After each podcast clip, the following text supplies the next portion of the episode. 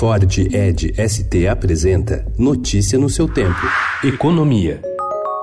Vou proclamar o resultado. Votaram sim 60 senadores.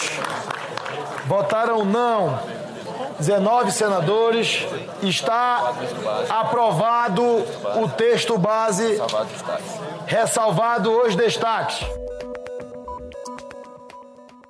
Após anos de tentativas empreendidas por diferentes governos, o Senado aprovou ontem o texto base da reforma da Previdência, que altera de forma profunda as regras de aposentadoria do Brasil. A adoção de uma idade mínima, considerada a principal mudança, retira o país de um grupo pequeno de nações que ainda permite a concessão do benefício, considerando apenas o tempo de contribuição. Essa modalidade, segundo a área econômica, privilegia trabalhadores de maior renda. A votação do texto base em segundo segundo turno no Senado teve 60 votos a favor e 19 contra, e garante uma economia de 800 bilhões de reais em 10 anos.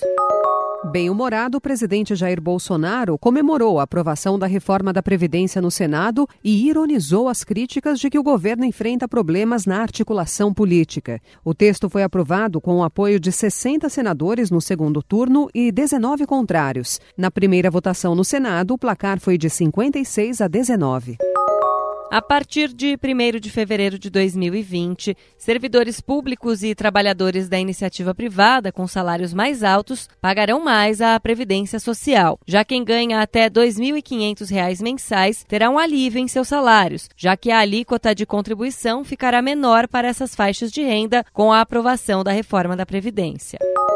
Os brasileiros que já estão no mercado de trabalho ou já contribuíram para a Previdência terão direito à regra de transição que lhes for mais vantajosa entre as diversas opções. Há alternativas específicas para servidores públicos federais, professores, policiais e trabalhadores expostos a agentes nocivos à saúde, como quem trabalha na mineração. Como regra geral, a aposentadoria para os novos será possível a partir de 62 anos para mulheres e 65 anos para homens com diferenças para as categorias como policiais e professores.